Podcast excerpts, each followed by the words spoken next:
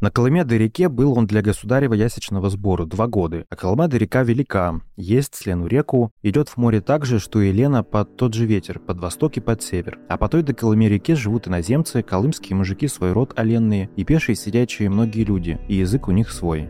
Из записок одного из первых русских землепроходцев Михаила Васильевича Стадухина.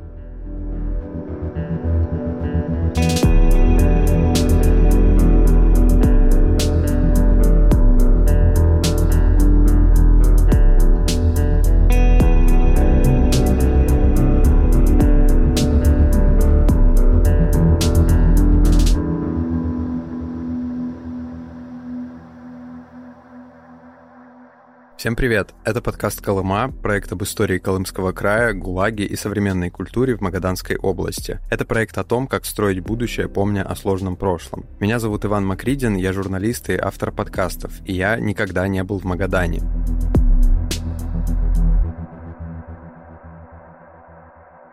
Когда мы готовили наш подкаст, мы планировали рассказать вам 8 историй о Колыме, о природе, истории и культуре. Но у нас получилось выпустить только 7 из них. Восьмую мы даже записали, но так и не опубликовали.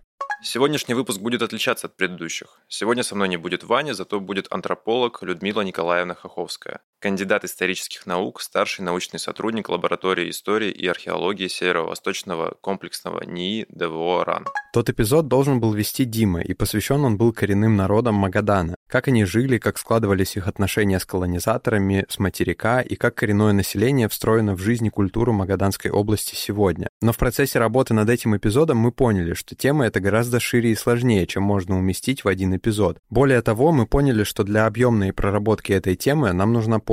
Поэтому мы не стали публиковать этот эпизод и решили его переработать. Мы обратились к нашим друзьям из подкаста «У шамана три беды», у которых много опыта в том, чтобы рассказывать о малочисленных народах России. В марте этого года мы с Сашей собрали рюкзаки и отправились в экспедицию к коренным народам Сибири пролетели, проехали и порой даже прошли пешком от Новокузнецка до Абакана 450 километров. И все для того, чтобы разобраться, что на самом деле там происходит. И вместе с ребятами мы подготовили два выпуска. Один об истории народов Магадана, а второй о том, как эти народы живут сегодня. И помогать нам в этих выпусках будет журналистка и соведущая подкаста «У шамана три беды» Саша Гаганова. Всем привет! Рада присоединиться к вашему подкасту. Сегодня мы больше будем говорить про прошлое коренных народов, а про настоящее можно послушать как раз в нашем подкасте «У шамана три беды». Там мы рассказываем о том, как коренные народы Сибири борются с промышленными корпорациями и какую роль в этом играют лесные духи, шаманы и чиновники. Так что ищите подкаст на всех платформах. А теперь обратно на Колыму.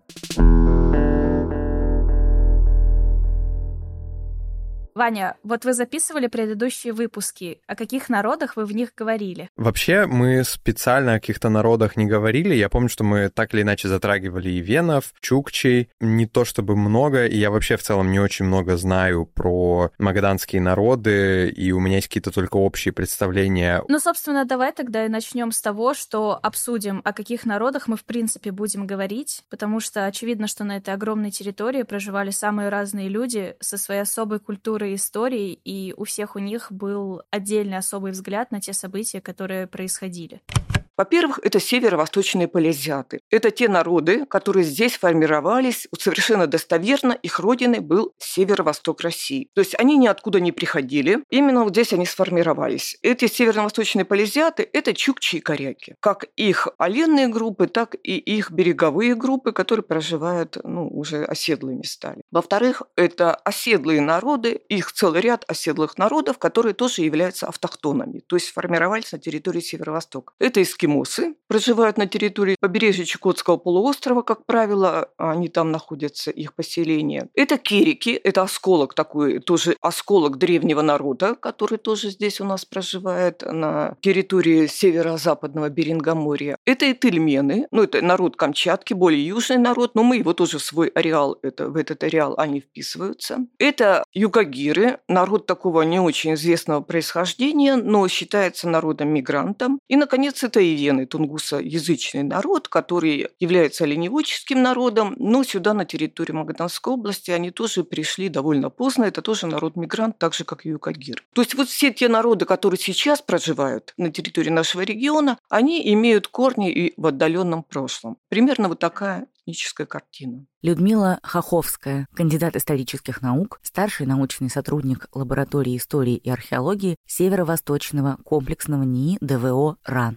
Правильно ли я понимаю, что местные народы, народы Магаданской области, можно, грубо говоря, поделить на две большие группы? Кочевников, которые занимались оленеводством, и оседлых народов, которые занимались морским промыслом? Ну, если грубо, то да. Форма хозяйственной деятельности – это только один из признаков, на основе которого можно различать народы. А так там их целый спектр, от языковой группы до территории расселения. Но если смотреть именно с этой стороны, то в Магаданской области действительно есть кочевые народы, преимущественно занятые оленеводством – это ивены, и оседлые народы, которые живут за счет рыбной ловли и морского зверобойного промысла, ну, например, этельмены. А есть и такие, как коряки или юкагиры, кто совмещает оба вида деятельности. Знаем ли мы, как выглядел их быт и можем ли мы его описать? Ну, в общих чертах. И чтобы было проще представить, мы попросили магаданского писателя и преподавателя ивенского языка Семена Губичана описать обычный день оленевода, каким он запомнил его с детства.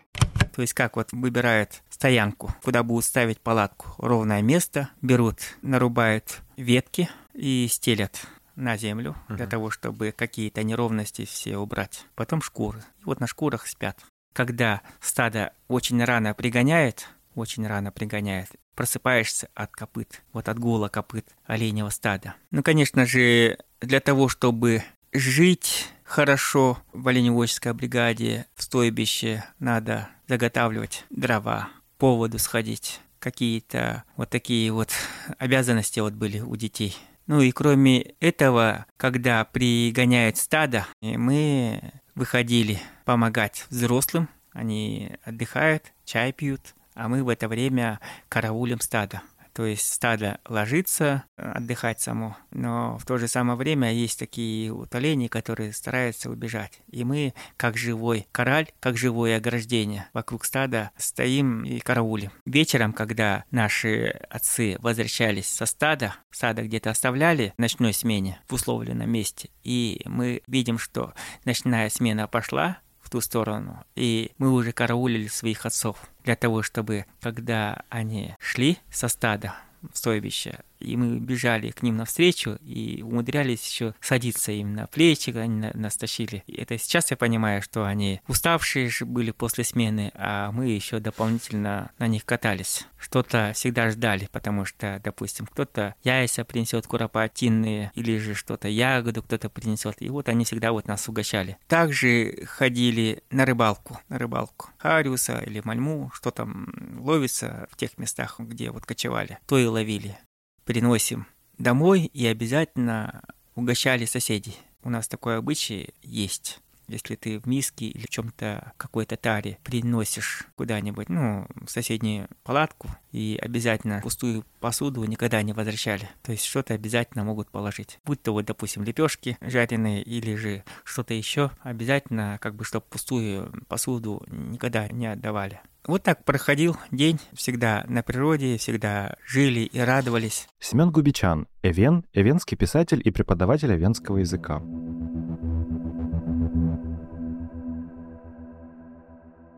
Но на самом деле, чтобы нам лучше представить, как выглядела их жизнь еще до того, как эти народы стали частью Российской империи, надо понимать, что они вели активную торговлю. И не только между собой с русскими купцами, но и с коренными жителями Аляски, куда еще до Беринга были проложены морские пути. До прихода русских уже шел активный товарообмен. С американского берега доставляли перламутровые раковины, красный кедр, самородную медь, а обратно увозили все ту же пушнину, оленьи шкуры, рыбий жир. Вообще мы говорили об немного в выпуске про связь с Америкой. Вообще, это, по-моему, один из самых интересных лично для меня выпусков подкаста Колыма. Понятно ли, какое влияние оказывала эта торговля на развитие и на жизнедеятельность э, этих народов? Ну вот, например, какой мы привыкли видеть традиционную одежду северных народов. Она всегда такая ярко украшенная бисером. У ивенов вообще отличительный признак в одежде — это сплошные полосы с бисерным орнаментом. Вот как раз его и привозили из Аляски вот эти перламутровые раковины. А вместе с торговлей менялась не только одежда, но и образ жизни в целом, потому что начало появляться огнестрельное оружие, и оно позволило не только охотиться более эффективно, но и усугубило междуусобные территориальные конфликты в местных. То есть воевать народы стали более эффективно.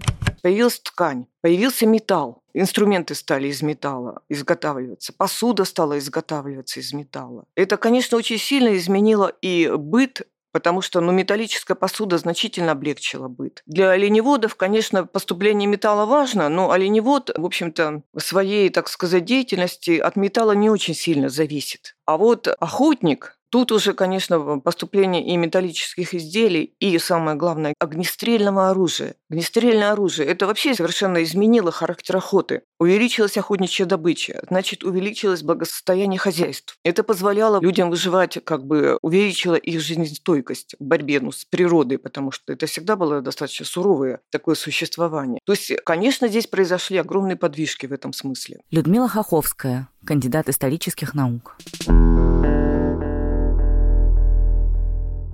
Вообще интересно понять, как народы относились к этим нововведениям, появляющимся, ну, новым каким-то вещам, появляющимся из-за торговли, потому что как они воспринимали эти изменения, начинали ли они сразу пользоваться этими нововведениями, или как э, многие там народы коренные, как мы знаем, они довольно консервативные, они, может быть, считали, что нельзя принимать эти нововведения и нельзя отказываться от э, традиционного уклада жизни. Слушай, ну мне на самом деле кажется, что это достаточно общее место, которое можно привязать к любой современной ситуации. То есть, когда выходит какой-то новый гаджет, все же рядом не начинают им пользоваться, но и не отказываются. То есть, есть какое-то меньшинство, и в случае коренных народов также. То есть, есть вот эти первые проходцы, один, два, три человека, которые начинают пользоваться, ну, допустим, теми же ружьями. Возможно, потому что они были лучше знакомы с этими русскими первопроходцами, с казаками, как-то с ними торговали, и для них это было привычнее. А для остальной их общины это было что-то более новое и пугающее. Но люди смотрели, что их собратья пользуются этими ружьями, к ним привыкали, и для них это становилось уже частью их повседневной жизни, и все больше и больше людей вводили их в свой обиход, просто потому что это удобней. Конечно, были, наверное, какие-то противники, у которых просто эти предметы не укладывались в картину мира, но мне кажется, тут как с любой технологией, постепенно они к ней привыкали и тоже начинали пользоваться. Ну, кроме каких-то отдельных ярых радикалов, которые, наверное, кричали, что все это потусторонние шашни, и не надо этим пользоваться, но я думаю, это постепенно вообще свелось на нет. Ну и опять же, это же не какой-то резкий процесс, то есть им не пришли и не вручили эти ружья какие-то наковальни, то есть металлы, и сказали, все, с завтрашнего дня вы им пользуетесь. Это долгий, плавный процесс, и, по сути, это добровольный во многом. Вообще, наверное, главный вопрос, который нужно задать, который меня интересует, это то, как происходило присоединение Колымского края, который будущая Магаданская область, и местных народов, которые там были, как происходило это присоединение к Российской империи. Потому что пока что кажется, что это была как бы просто какая-то мирная торговля, а затем произошло мягко, плавно произошло присоединение. Не, ну, конечно, все было не так просто, и все народы по-разному восприняли приход русских. И это скорее даже зависело от образа жизни и статуса этого местного народа. Но первые столкновения с такими кочевыми народами, как чукчи и коряки, конечно, ничем хорошим не заканчивались. То есть это были стычки. Когда вдруг появляются какие-то пришельцы, еще и вооруженные, которые там непонятно чего хотят, с которыми трудно общаться, ну и какие-то стычки, конечно, происходили. В дальнейшем взаимоотношения с чуками и коряками пошло по разному пути. То есть если коряков удалось в какой-то степени не сразу, но привести в русское подданство, ну, сопровождалось это тоже такими значительными столкновениями, но все же коряки легче примирились с этим. А с чукчами противостояние затянулось на более длительный период. Но вот такие народы, например, как Кагиры и эвены, тунгусы это будущие эвены, они с русскими практически не враждовали, а наоборот. Они как бы довольно часто принимали участие вот в русских этих отрядах. То есть русские их просто нанимали. Почему это так? Ну, это объясняется тем, что вот характером этих народов, если первые народы, чукчи и коряки, это как бы такие народы, которые здесь постоянно были, и их нашествие каких-то пришельцев на своих земли, ну, не могло не раздражать, понятное дело, то и Кагиры и Вены – это народ пришлый, которые тоже шли сюда. И их продвижение продвижение, в особенности эвенов, отчасти совпало с продвижением русских. Это было такое параллельное движение. И здесь можно говорить даже о том, что эвены в какой-то степени сюда, на северо-восток, проникли на плечах русских. Потому что и русские землепроходцы шли сюда и шли по побережью Охотского моря, продвигались. И эвены сюда, движимые другими факторами, они тоже начали сюда двигаться. И продвижение эвенов тоже было не беспроблемным, потому что они переселялись не на пустые земли, а здесь проживали коряки. Это были ожесточенные стычки, схватки такие. Взаимоотношения народов еще до продвижения сюда русских землепроходцев отнюдь не было безоблачным и благостным. То есть, может быть, создается впечатление, что здесь царила какая-то тише гладь, Божья благодать. Это не так. Стычки между народами были всегда. Людмила Хоховская, кандидат исторических наук. То есть, получается, мало того, что на этой земле было много народов, которые между собой враждовали, и они еще и по-разному, каждый из народов по-разному воспринял приход э, русских. Как я понимаю, кто-то сопротивлялся, кто-то, наоборот, использовал это, чтобы улучшить свое положение, а кто-то никак не отреагировал. Ну, так сопротивлялись-то тоже, чтобы как-то улучшить свое положение и не впасть в феодальную зависимость. Ну, то есть, опять же, это был неравномерный процесс. Местные оленеводы кочевали в поисках лучших пастбищ. Казачьи отряды продвигались вглубь Колымы, добывая всю новую пушнину для царского дома и налаживая торговые пути. Они там строили зимовья и остроги, разведывали выходы к морю. Оседлые народы отстаивали свою родную землю от одних и от других, потому что, конечно, и кочевым народам хотелось ею завладеть, чтобы устраивать там выпасы своих оленей, и казакам-первопроходцам нужна была эта земля, чтобы добывать дичь. И все это время на эти земли прибывали торговцы, искатели приключений и даже обычные люди? Да, но мне кажется, обычные люди не особо. Скорее, это были сильные или каторжные. И из-за недостаточного снабжения региона товарами и продовольствием эти приезжие были вынуждены осваивать быт местных народов. Рыболовство, установку капканов, собирательство, добычу моржовой кости. Они все учились говорить на языках местных и вступали с ними в родственные отношения. Более того, государство это даже поддерживало. Каким образом? Ну, прежде всего тем, что с коренных жителей Сибири и Дальнего Востока царская власть собирала отдельный налог – ясачный сбор. Поэтому ей было просто невыгодно, чтобы количество местных народов сокращалось. На этой почве шел даже молчаливый конфликт с православной церковью, потому что она отправляла на вновь открытые территории своих миссионеров для крещения местных жителей. Власть же не особо им помогала крестить народ, ну, как раз вот чтобы количество податей пушнины не сокращалось. Поэтому спокойно относились и к межнациональным союзам. Правильно ли я понимаю, что им таким образом удавалось сохранять свою культуру? Ну, в какой-то степени. Но потом Петр I изменил подход. Он издал указ, согласно которому инородцам, принявшим православное крещение, выдавали денежную награду. А еще крестившиеся получали освобождение от уплаты языка на несколько лет вперед. То есть принятие христианства стало для них выгодным и открыло новые возможности. Например, вступление в официальный брак с русскими переселенцами или выдвижение на низшие административные должности. Поэтому в первый век своего пребывания на Колыме то есть где-то с 40-х годов 17 века по середину 18-го русские все-таки стали оказывать заметное культурное влияние на местных, которые постепенно перенимали образ жизни переселенцев. Здесь интересно, не волновало ли центральную власть, которая, по сути, давала деньги за православное крещение, то, что некоторые коренные народы вряд ли становились искренними православными, то есть они это делали ради денег. Или все-таки это не сильно волновало? Конечно, я уверена, что были отдельные представители, руководители, это даже могло быть не духовенство, а именно какие-то чиновники или советники из правительства, которых этот вопрос волновал, и которые хотели, чтобы там вера это приходила искренне. Но мне что-то подсказывает, что большинству это было вообще не важно, потому что тут скорее речь шла именно про какую-то социальную, экономическую интеграцию региона, ну и, соответственно, интеграцию этих людей в Российскую империю. То есть тут скорее все это выглядело как набор каких-то цифр и таблиц на бумаге. То есть сколько людей вступило в православие, сколько за это заплатили, чем какой-то в этом был действительно философский подтекст. То есть еще нужно понимать, что это же огромное расстояние, и доехать из Петербурга до Колымы это занимало гораздо больше времени, чем для нас сейчас. Хотя даже нам кажется, что это далеко. А представляешь,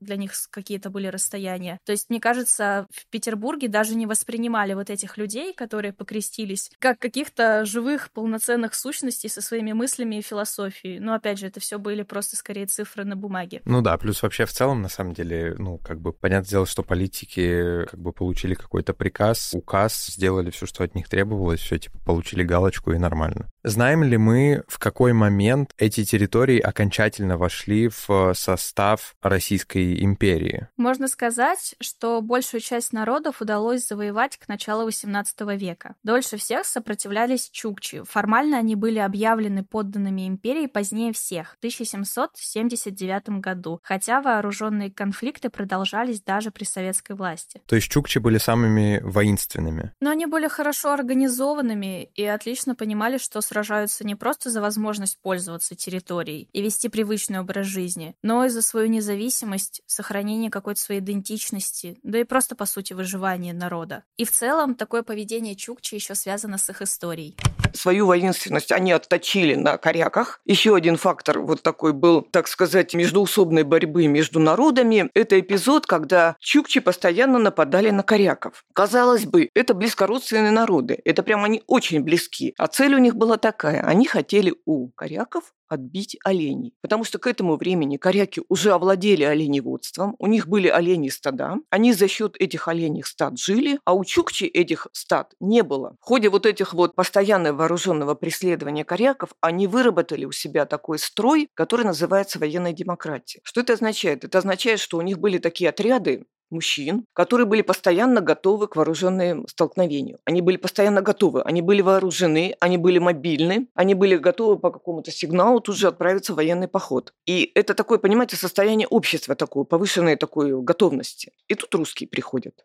А коряки не готовы, они и так страдающие, на них нападают. А чукчи готовы, не готовы дать отпор. Это вот тот первый фактор, какой я сказала, что не проникли. Конечно, получив такой отпор, и потери были тоже достаточно болезненные для русских отрядов, и не стали туда двигаться. А второй фактор заключается в том, что к тому моменту, во-первых, русские уже продвинулись на Камчатку, которая оказалась богатой и более благоприятной, конечно, в климатическом отношении, да и во всяком другом отношении, более благоприятным регионом, нежели северо-восток суровый. А потом русские к тому времени, в общем-то, достаточно хорошо узнали особенности Чукотского полуострова, и выяснилось, что те слухи, которые ходили о том, что Чукотская земля – это какая-то очень богатая земля, и пушнины здесь много, соболя здесь очень много, и вообще сюда надо стремиться. Оказалось, что это не так. Земля-то скудная довольно. Ничего такого здесь нет, а в то же время она очень суровая. И поэтому, ну, сама, естественно, отступились просто, понимаете? Если бы оказалось это правдой, если бы действительно тут на Чукотке несметные богатства, и соболи там, в общем, везде, то, конечно, бы продвинулись. Я вас уверяю. Но, тем не менее, когда уже стало понятно, что как бы русские отступились от этого, не продолжают военные действия, и даже Анадырский острог, который был вот отправным пунктом, откуда двигались русские отряды на завоевание, так сказать, Чукотской земли, Анадырский острог был упразднен. Чукчи поняли, что, в общем, сражений никаких больше не будет, и сразу уже появился интерес, знаете, не воевать, а торговать, потому что они были тоже заинтересованы в получении русских товаров, того же железа, того же огнестрельного оружия, каких-то других других товаров, продуктов к тому времени уже и продукты начали,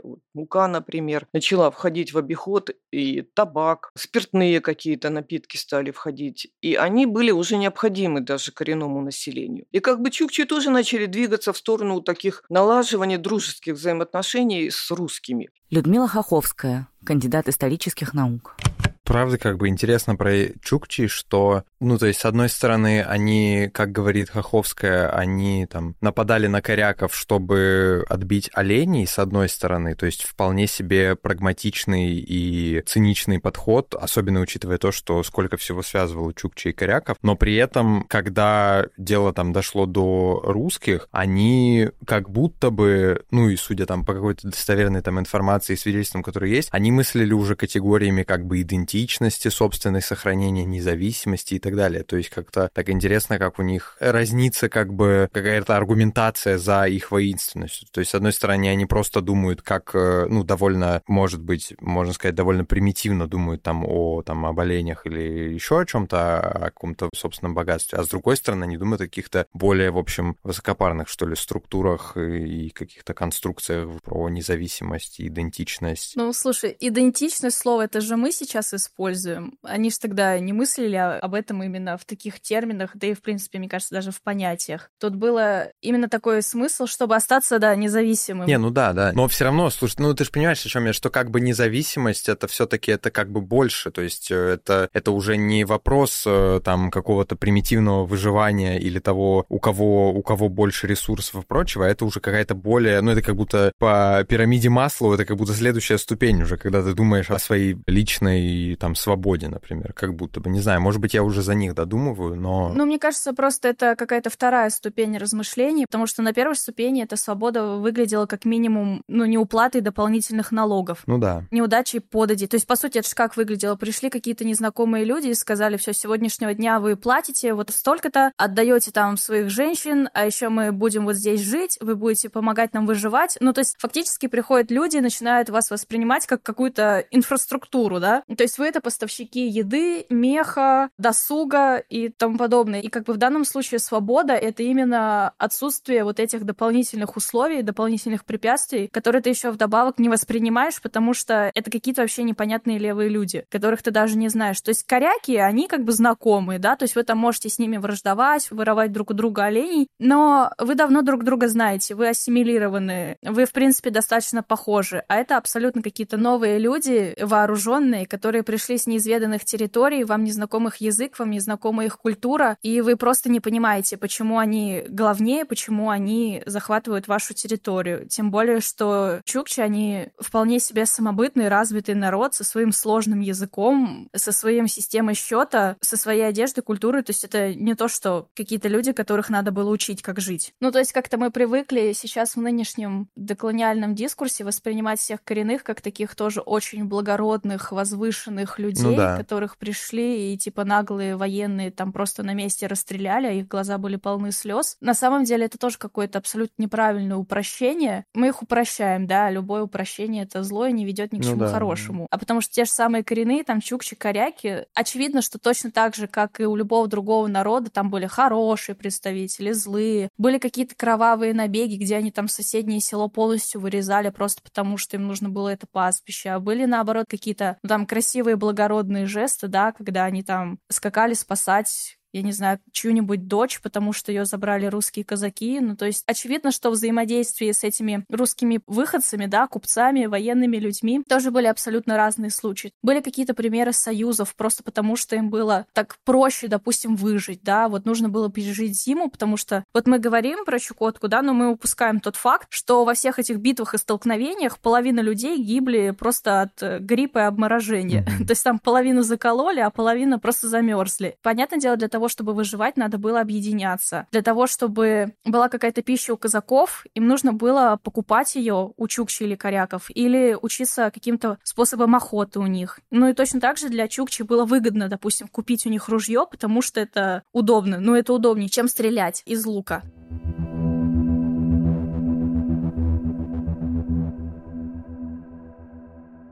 Давай тогда подведем какой-то, я подведу какой-то промежуточный итог, исходя из того, о чем мы поговорили. На территории Колымы, будущей Магаданской области, проживало много разных народов. И вены, чукчи, коряки, юкагиры и многие другие. Довольно рано, еще в XVI веке, они стали испытывать как бы влияние со стороны Российской империи и со стороны американского континента, с которым активно торговали. Это влияло на их культуру и на их быт. Когда русские стали присоединять эти земли, процесс шел неравномерно. Где-то это было добровольное включение в состав государства, где-то это встречало сильное сопротивление и становилось насильным присоединением. При этом все эти местные народы облагались налогом, их подталкивали к русификации, позже их подталкивали к принятию православия, но из-за удаленности от центра местные народы тоже сильно влияли на приезжих, передавали свой образ жизни и свою культуру, и до начала 20 века все было в таком как бы хрупком, но балансе. Так ли я все понял? Ну да, в общих чертах все именно так и получается. Потом случилась революция, и потом пришла советская власть. И началась коллективизация. 15-й съезд партии, съезд коллективизации, наметил политический курс на осуществление постепенного перехода отдельных крестьянских хозяйств на рельсы крупного социалистического земледелия. Расскажи мне про то, как все происходило после того, как пришла советская власть, потому что, понятное дело, что есть множество разных мифов или не мифов о том, что, ну, это зависит, наверное, от политической позиции конкретного высказывающегося человека, что как бы либо советская власть пришла и стало все сразу хорошо, либо советская власть пришла, всех разорила, отняла богатство и погрузила все в хаос. Как было, ну, хотя бы не на самом деле, но как, скорее всего, было, в общем, расскажи. Ну, на самом деле, тут все было точно так же, как с установлением власти Российской империи и все то, что мы с тобой обсуждали раньше. Ну, потому что, в принципе, установление любой власти — это достаточно долгий и неравномерный процесс. И тут не будет никаких однозначных вариантов и ответов. Понятное дело, что большинство местных народов, да и, на самом деле, русских переселенцев, узнали о смене власти далеко не сразу. А поняли вообще, что эта смена значит, так и несколько лет спустя все еще из-за больших расстояний и отдаленности от центра. И первыми влиянию новых органов местной власти подверглись народы оседлые, те, которые жили на побережье, просто потому что они были более доступны. Те же, кто кочевал в глубине континента, на первых порах не испытывали влияния советской власти. Но к 1929-му коллективизация добралась и до них. И спустя всего 7 лет были коллективизированы почти 6 тысяч северных хозяйств, что составляло чуть больше половины из всех.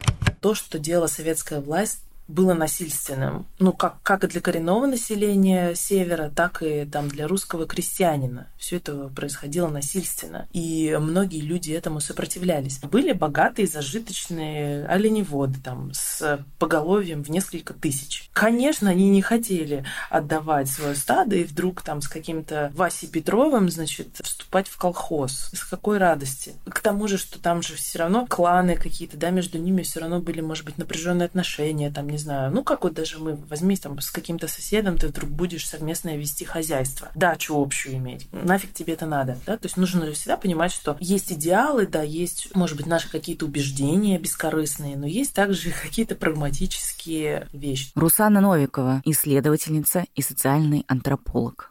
То есть советская власть э, в какой-то степени уравняла всех между собой и уравняла социальное расслоение. Скорее отобрала все у всех и опустила зажиточных оленеводов, которые, в принципе, неплохо жили и содержали всю родовую общину, до уровня тех, у кого не было возможности, средств, да или просто умения держать достаточно большое стадо. Известны истории, когда люди из гордости забивали своих оленей, только бы не отдавать их советской власти. Были и те, кто уходили кочевать в такие труднодоступные места, куда вообще никто не мог добраться. Как это сказалось на общем уровне жизни местных народов? Ну, можно ли однозначно сказать, что люди стали жить хуже или, наоборот, стали жить лучше? Да вообще ничего в этом мире нельзя сказать однозначно. Ну, вот, например, если люди добровольно вступали в колхоз, то власть это поощряла. Ну, собственно, во многом за счет того, что сама же отобрала раньше, но еще, конечно, выписывались денежные суды, привозились и продавались товары, оборудование, лодки, ружья. Ну, то есть все то, что было необходимо необходимо рыболовам и охотникам. В этом смысле быт среднего жителя стал проще.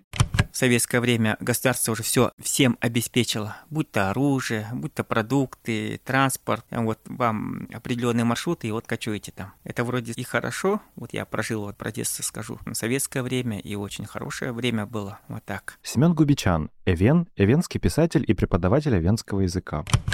Но Государство не очень заботилось о том, чтобы учитывать местную специфику. Коллективизация оленеводческих хозяйств занималось одно ведомство, и за каждого оленя надо было отчитываться в нем. Добытую же на охоте пушнину тем же оленеводам надо было нести в совершенно другое ведомство. С рыбой и морским зверем также. Люди разрывались между разными управлениями и вязли в советской бюрократии, в целом не особо понимая, зачем им все это нужно. Конечно, это сказывалось на качестве и объеме заготовок.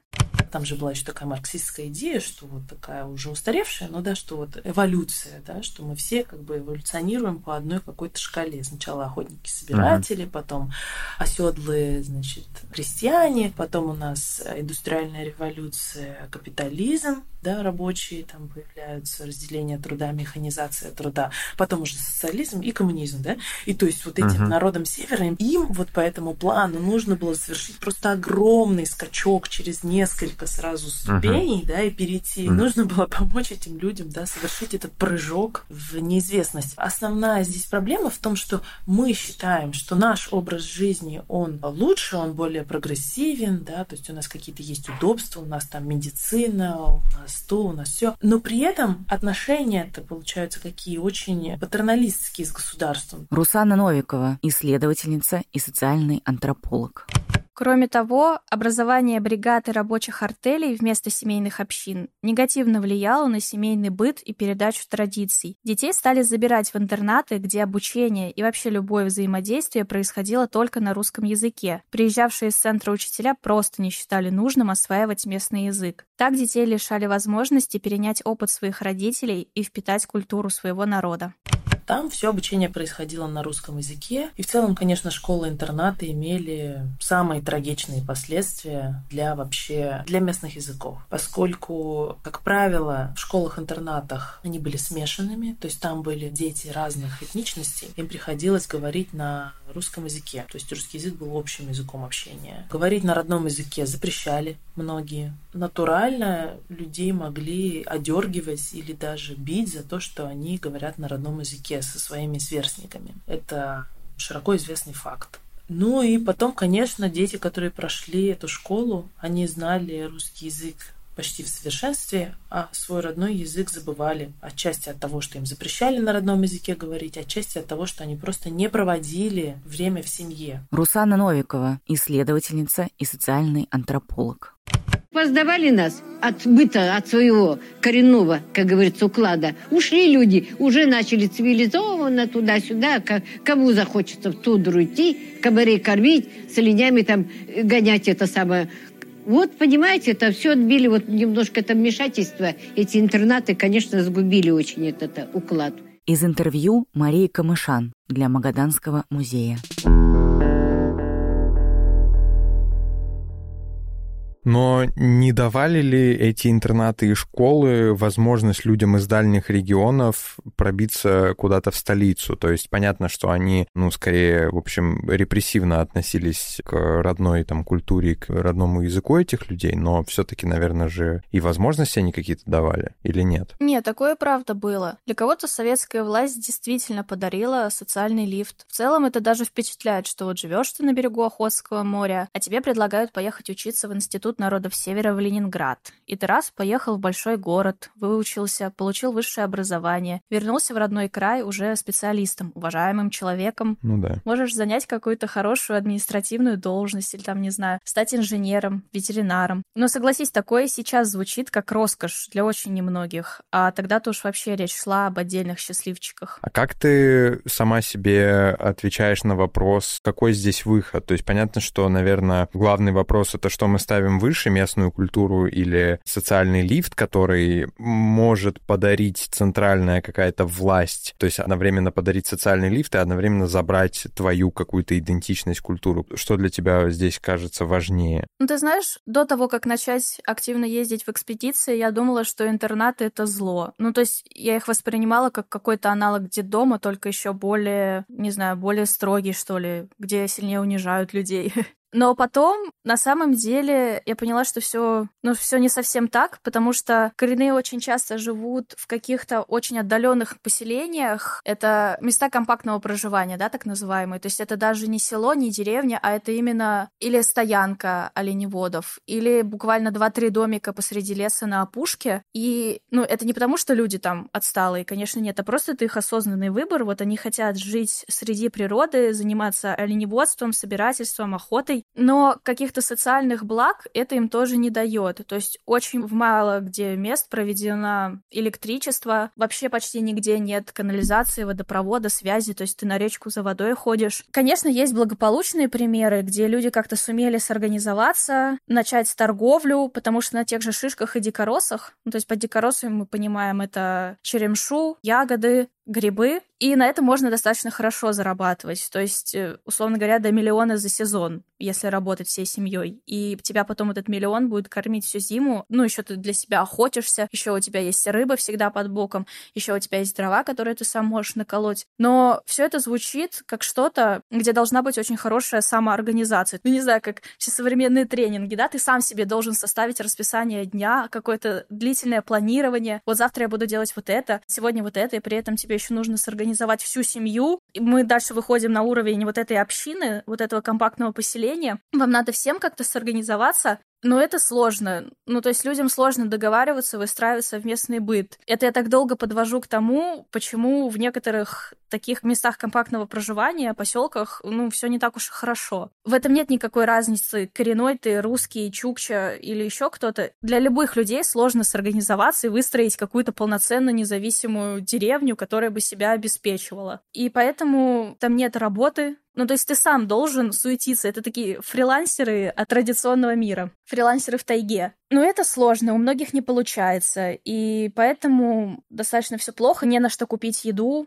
люди спиваются во многом, какое-то бытовое насилие, суициды и так далее, и так далее. На самом деле, среди коренных народов очень высокий процент суицидов именно женских. Поэтому очень часто детям даже лучше в интернате, как минимум по каким-то бытовым условиям, просто потому что там всегда есть еда, там всегда есть вода, там есть освещение, есть тепло. Но, конечно, тут тоже не нужно это как какую-то абсолютную аксиому учитывать. Есть и примеры, когда детям, наоборот, плохо из-за того, что они оторваны от своих семей. Но как бы главный мой месседж в том, что здесь нет какого-то одного универсального ответа. То есть все равно, если смотреть с точки зрения сохранения культуры и языка, интернат это плохо. То есть он однозначно убивает язык, он однозначно убивает культуру. Даже сейчас пытаются интегрировать э, в эти интернаты, в работу интернатах э, коренное население, чтобы они преподавали там даже как э, какой-то сопутствующий персонал, то есть повара, клининговые службы, охрана, то есть чтобы все это были именно представители коренных. Но все равно это не сильно спасает, потому что у вас как минимум весь документооборот на русском. Вам какие-то расписания, плакаты на стену нужно вешать, ну, в магазине покупать это все будет на русском. Но с другой стороны, ну, как я уже сказала, да, это действительно социальный лифт. Дети получают образование, возможность поступить, ну, хотя бы в колледж, да, и получить э, специальность. На медработника пойти работать. Это лучше, чем остаться без каких-то перспектив в лесу. Но, опять же, эти перспективы ты сам себе можешь сделать, и здесь мы как бы закольцовываем эту историю, возвращаемся в начало.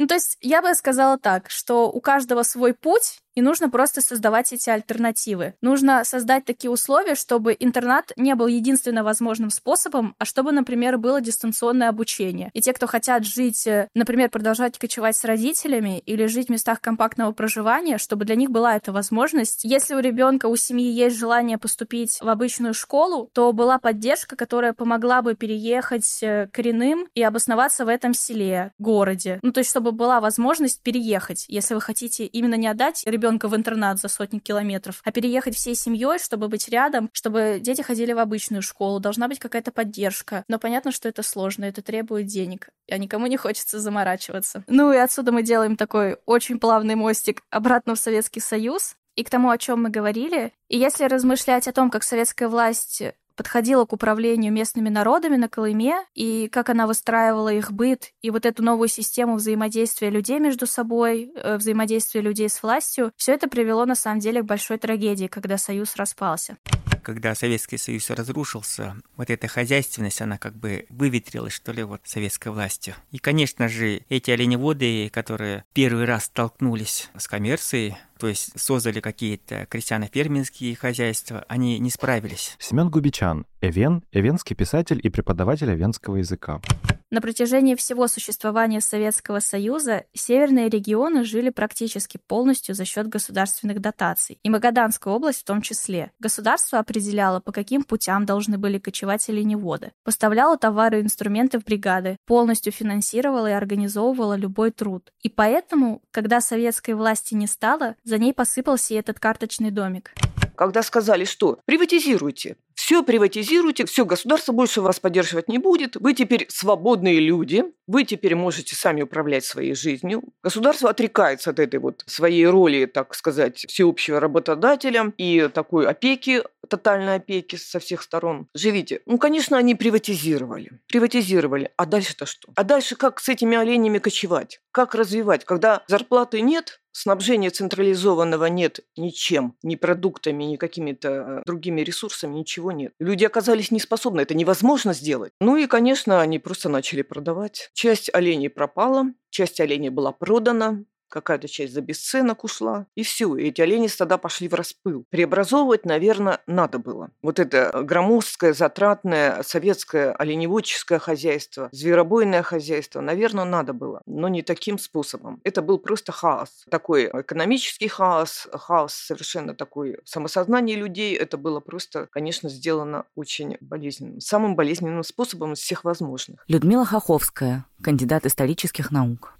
В одночасье весь флот куда-то исчез, его продали, распилили, возить стало не на чем. Потом внезапно оказалось, что продукты возить скоропортящиеся невыгодно, а гораздо удобнее и выгоднее возить э, алкоголь, табак, может быть, какие-то консервы. Людям реально было нечего есть, привозили гуманитарную помощь из Америки, из Австралии. То есть мне рассказывали знакомые респонденты в Семчане о том, что несколько лет ели там ножки буша, мясо кенгуру и так далее. Русана Новикова, исследовательница и социальный антрополог.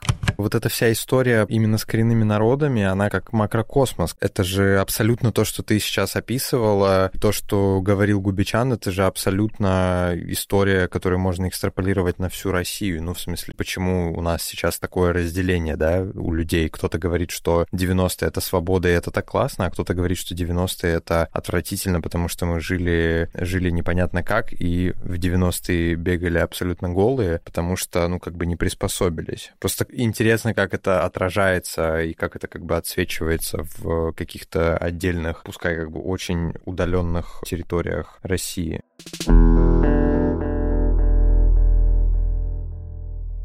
В результате от 48 тысяч оленей в 1991 году на Якутской Колыме к началу 21 века осталось всего 17 тысяч голов. То есть за 8 лет количество оленей сократилось на 35%. В 2014 году в Магаданской области их было еще 12 тысяч, а уже в апреле 2023 в единственном областном оленеводческом предприятии насчитали только около 5 тысяч оленей. Но вот, знаете, я могу как бы четко сформулировать, ну, не то, что свою претензию, да, к Советскому Союзу, а то есть как бы то, что я точно считаю, негативно повлияло, да, вот в контексте всех этих оленеводческих бригад, коренных общин, это именно полностью разрушение вот этой какой-то системы способности людей самим выстраивать рабочие, ну, назовем это бизнес-процессы, да, в той же оленеводческой бригаде, вот у тебя колхоз. Ну, то есть тебе деньги приходят, есть какая-то сверху разнарядка, согласно которой тебе нужно даже вот конкретную норму выполнить, то есть даже норму устанавливаешь не ты, то есть тебе не нужно мыслить ее и рассчитывать. И отсюда очень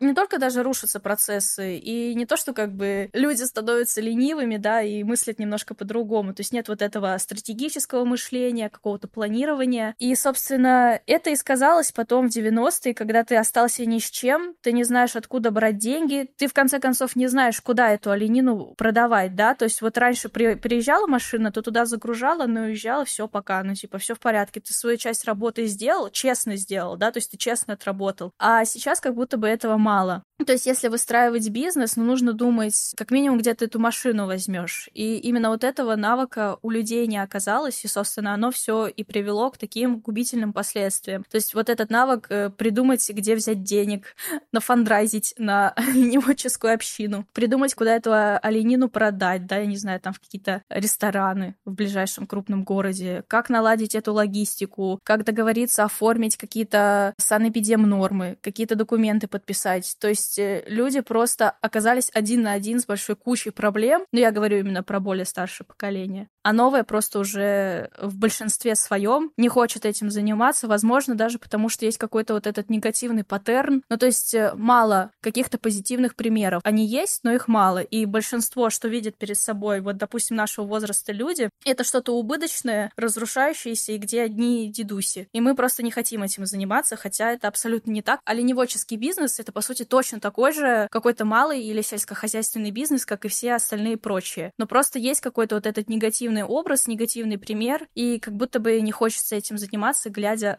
глядя на старших. При этом э, здесь еще нужно сказать, что после распада Советского Союза в 90-е, там, в нулевые, в десятые, выкачивание природных ресурсов как бы продолжилось и даже усилилось, то есть и газ, и нефть, и металлы, и минералы, все это с исконных э, земель коренного населения продолжали выкачивать, а дивидендов местное население никаких и не получало тогда, и сейчас не получает. И, ну, просто в советское время они хоть что-то получали, потому что у нас как бы здесь, типа, общее хозяйство. Мы забираем золото, а вы получаете инфраструктуру, продукты, интернаты и прочее, и прочее, а теперь даже такого нет. Но мне кажется, ты сейчас сильно утрируешь. Потому что добывающие компании сегодня по закону обязаны выполнять свои социальные обязательства перед местными жителями. Ну и как минимум обчислять денежные средства тем общинам, на чьих землях ведется добыча или производство. Ну а помимо этого у них уже есть и другие социальные обязательства, которые они тоже должны проговаривать перед заключением договора. Но другой вопрос, что мало кто это делает по-честному и в полном объеме. На российском севере то, что Норникель, да, он типа поддерживает местное население, коренных жителей, но, допустим, то, что вот когда «Новая газета» писала текст Костюченко «Ржавчина» про Норникель, там как раз-таки было о том, что население местное часто никаких претензий не высказывает по поводу действий Норникеля, потому что оно зависит от милости Норникеля и от их выплат, что тут как бы тоже такая, как бы такое двойное, тройное дно, что, с одной стороны, вроде как действительно, насколько я понимаю, действительно Норникель, например, как одна из больших компаний и огромных компаний, конгломератов, они действительно помогают местным жителям, но при этом они таким образом своей помощью, они как бы покупают молчание. Главная загвоздка с этой помощью, что а окупает ли построенная там спортивная площадка угу. вот всего того вреда, там тех тысяч тонн каких-то загрязняющих веществ, которые попали в реку. Ну, то есть окупает ли одно другое?